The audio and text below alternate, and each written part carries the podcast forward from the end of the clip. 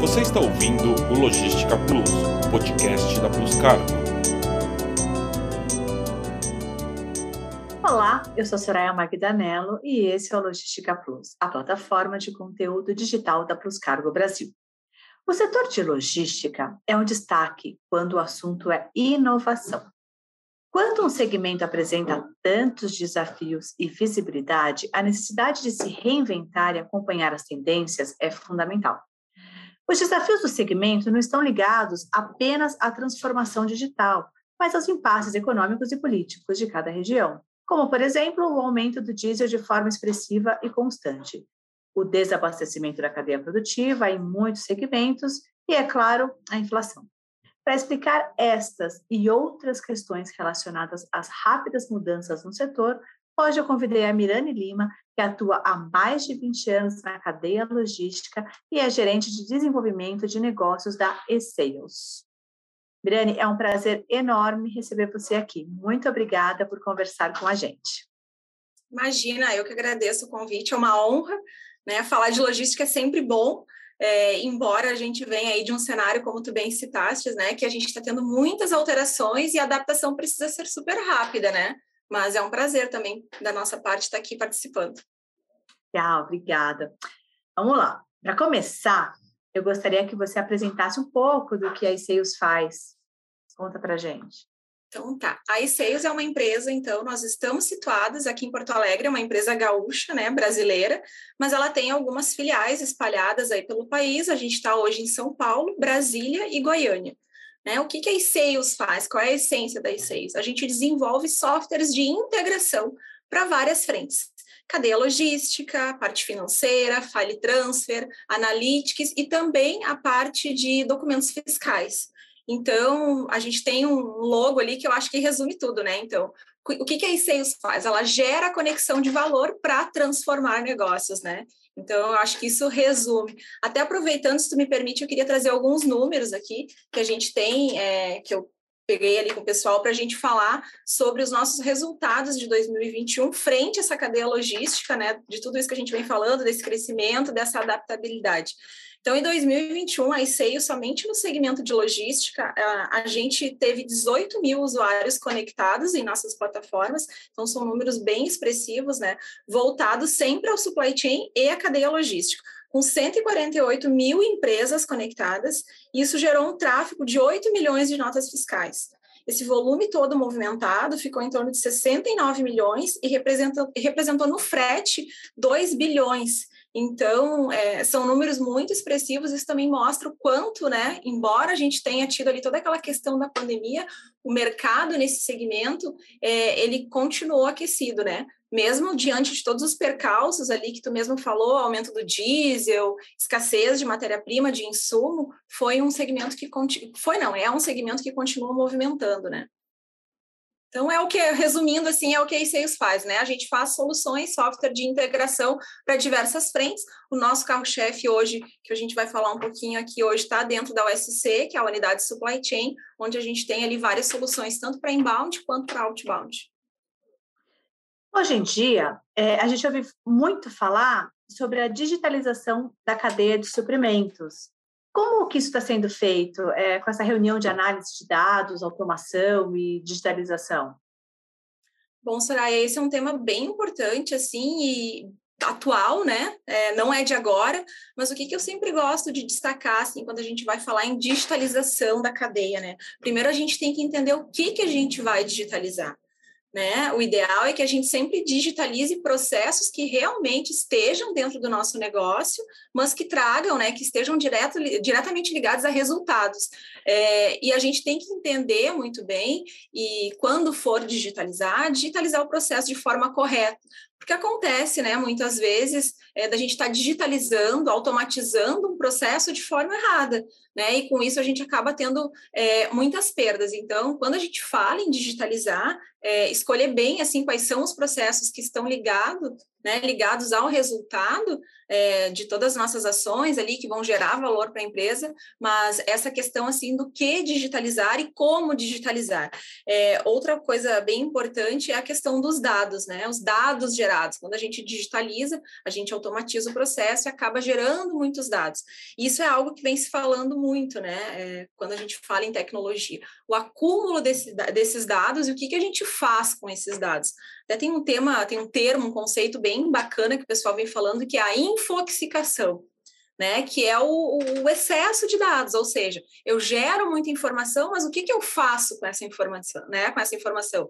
Então, eu acho que são coisas que a gente tem que estar tá cuidando aí quando se fala em, em digitalizar, em automatizar os processos. Mas, é, finalizando, assim, os objetivos, o que, que a gente busca quando digitaliza, ou até aqui na Sales, quando a gente entrega né, um processo digitalizado, é estar tá unindo essa cadeia, né? Está fazendo com que todos os envolvidos ali, fornecedores, clientes, embarcadores, transportadores, eles estejam conectados de uma forma ágil de uma forma inteligente, de uma forma que realmente gere resultado para todo mundo. Eu acho que é isso que a digitalização ela acaba proporcionando, né? Essa, essa, essa agilidade, essa conectividade e principalmente uma colaboração, porque eu coloco todo mundo que até então né, estava é, na sua zona de conforto, se a gente for pensar num processo mais, mais antigo lá atrás, era o fornecedor sem essa visibilidade né, da indústria e vice-versa.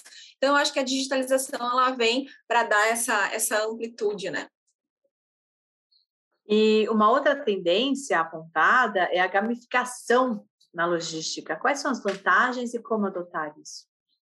É, a gamificação é um, é um conceito que vem se falando também bastante, né? É, como tu disse ali no início, eu tenho já um, um bom tempo, então até a gente estava discutindo esses dias aqui, que a gamificação e alguns outros processos que estão surgindo é, são práticas que nós já tínhamos lá atrás, só que agora vem com uma roupagem diferente, né? Vem com essa pegada tecnológica. Então, o que a gamificação ela faz, na verdade?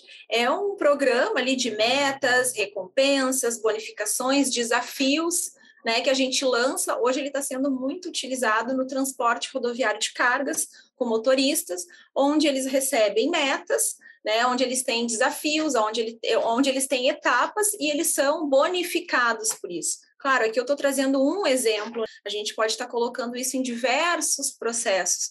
Ou seja, é, esse processo de gamificação ele acaba gerando uma sinergia, é, um, um, estado de competitividade, mas de forma saudável. Então a gente envolve todo mundo dessa cadeia, dá essa visibilidade. Então eu acho bem bacana citar assim quando a gente fala de gamificação, de trazer essa gestão à vista, né? Claro, e aí cada empresa adapta esse conceito dentro da sua realidade. Umas utilizam aplicativos, outras utilizam uma torre de controle para dar essa visibilidade. Então, tem várias frentes. Mas o fato é, é que a gente começa a pontuar e fazer principalmente com que aquele colaborador, aquele time, aquela equipe, ela tenha o senso de dono. Ela passa a ter propriedade dos resultados que ela está gerando e de uma forma saudável se tenta trabalhar a competitividade, né? Com esses dados, com essas fases. Até tem transportadoras que criam ali premiações, por exemplo, ah, eu tenho um motorista que está na categoria bronze, se ele pontuar, se ele fizer todas as entregas, ele ganha uma bonificação e ele pode passar para uma categoria prata. Então, né, tem, tem, tem vários conceitos assim que podem ser aplicados. Mas resumindo, até porque é um termo novo, né? Às vezes a gente fala em gamificação e o pessoal ainda fica assim com um pouco de dúvida. Na verdade, é os princípios da tecnologia, né? Quando a gente fala de game, só que trazidos então para esse universo, né? É, depois da pandemia do Covid-19, muitas empresas é, estão revendo a maneira como fazem e lidam com o estoque por conta das mudanças é, e também por conta dos atrasos que continuam presentes no dia a dia de quem trabalha com Comex, né? Como a tecnologia pode ajudar a resolver o problema de estoque? Bom, é, a gente começou ali há dois anos atrás, né, com a questão da Covid, mas hoje, atualmente a gente está também com problema de estoque, né? Até com a questão da guerra lá, Rússia, Ucrânia, né? Então, o Brasil é dependente de alguns insumos ali, como carvão, petróleo, a questão dos fertilizantes, e isso acaba impactando. Então, a gente já vem ali numa linear de dois anos, onde a gente achou que ia melhorar, e no fim, né? É, praticamente continuamos ali dentro do mesmo contexto. É, a tecnologia, ela vem né, aliada para minimizar, na verdade, e muitas vezes até eliminar rupturas na cadeia. Né? Mas o que eu gosto de destacar, assim, quando a gente fala de tecnologia e estoque, é a questão de visibilidade que a gente tem. Né? Então, a gente consegue ter uma visibilidade muito maior falando de estoque.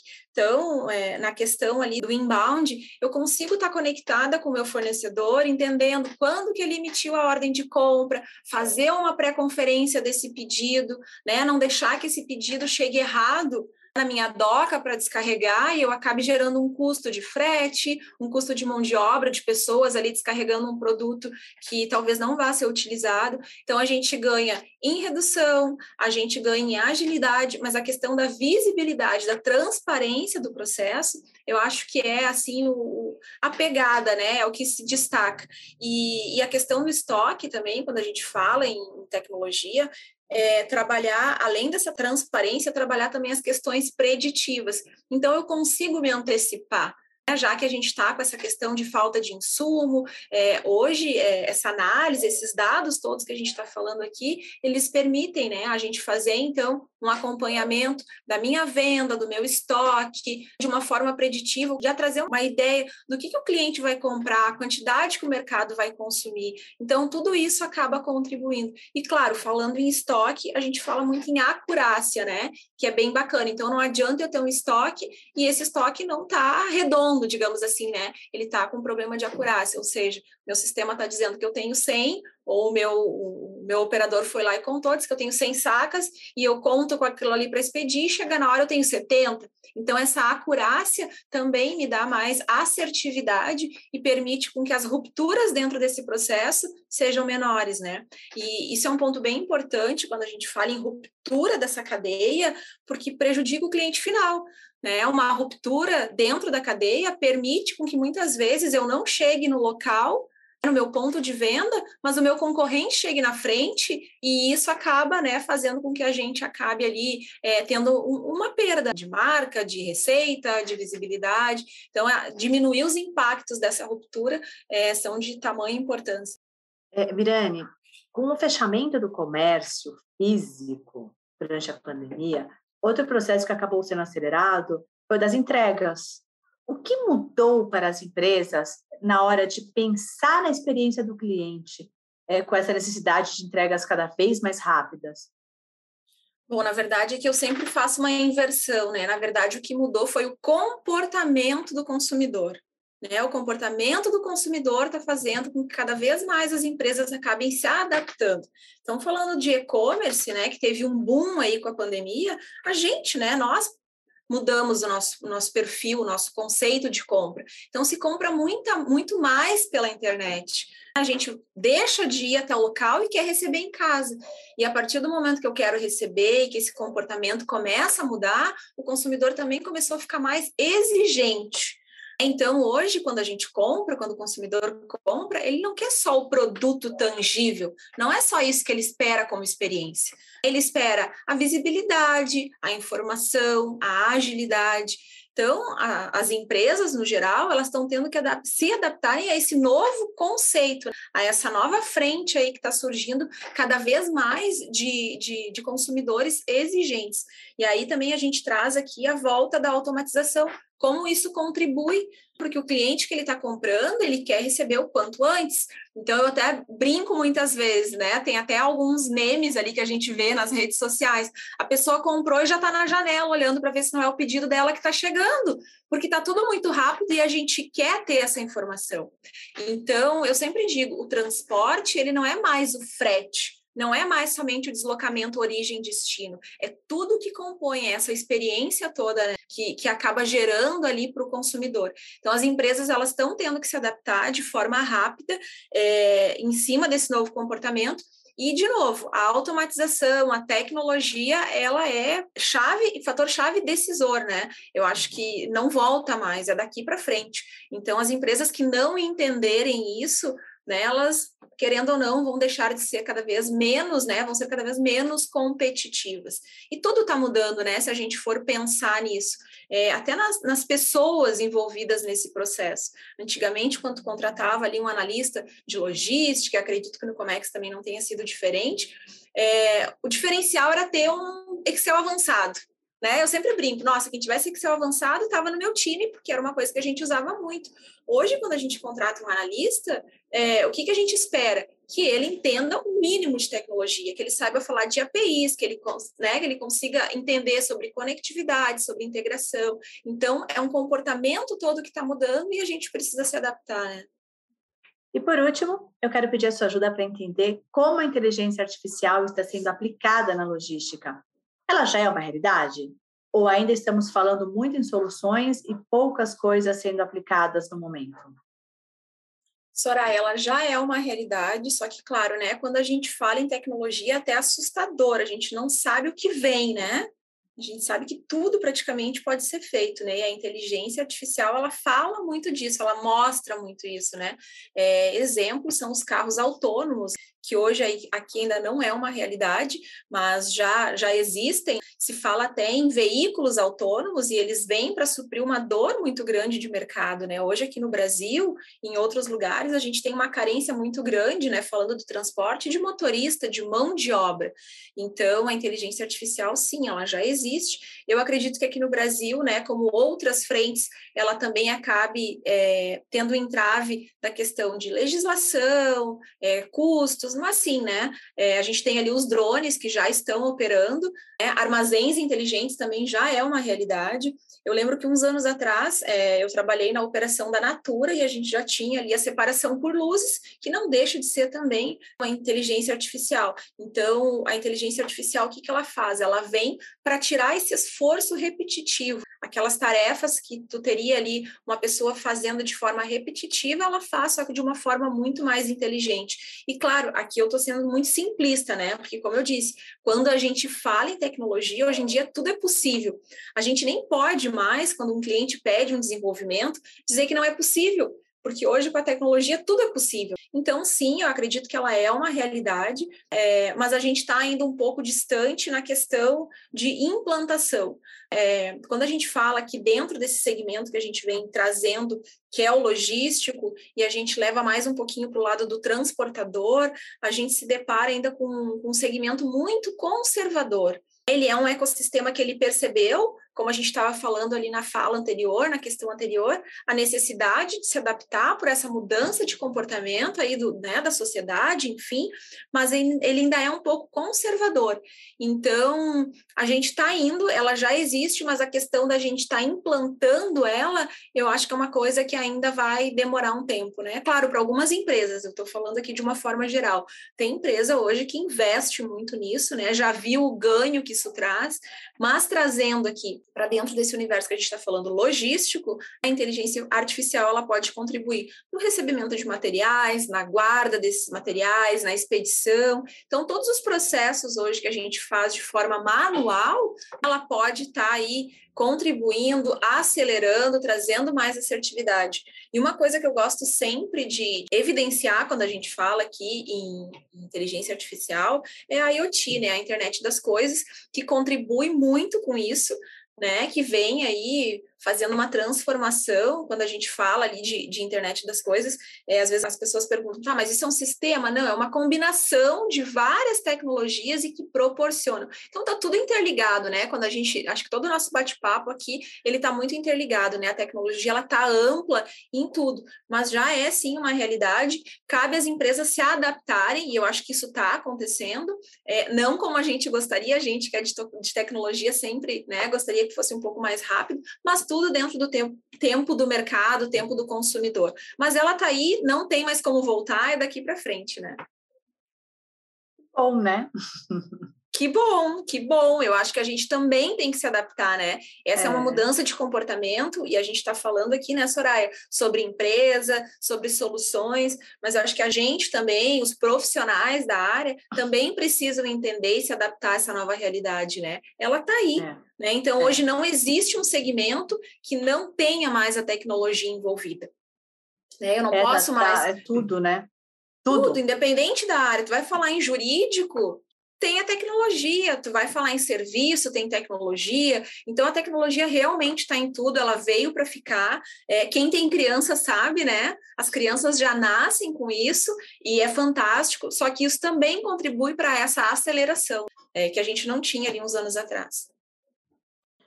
Miriane, a gente sabe como transformação digital é um assunto dolorido, né? ainda mais para as empresas. É, e você falou isso de uma forma muito leve, parece até simples, e não é. é existem soluções realmente muito boas né, no mercado. Uh, eu saí daqui muito otimista dessa conversa. Uh, o mercado tem condições de mudar cada vez mais rápido. Muito obrigada é, por estar aqui com a gente hoje, por aceitar o nosso convite, por enriquecer tanto esse nosso bate-papo. Imagina, eu que agradeço. Para receber as melhores dicas para planejar o embarque da sua carga com mais tranquilidade, acompanhe nossas redes sociais, YouTube, Spotify. Neles você sempre encontra informações para fazer bons negócios. A Plus Cargo está com você onde você precisar. Obrigada pela audiência. Até a próxima. Você ouviu o Logística Plus, podcast da Plus Cargo.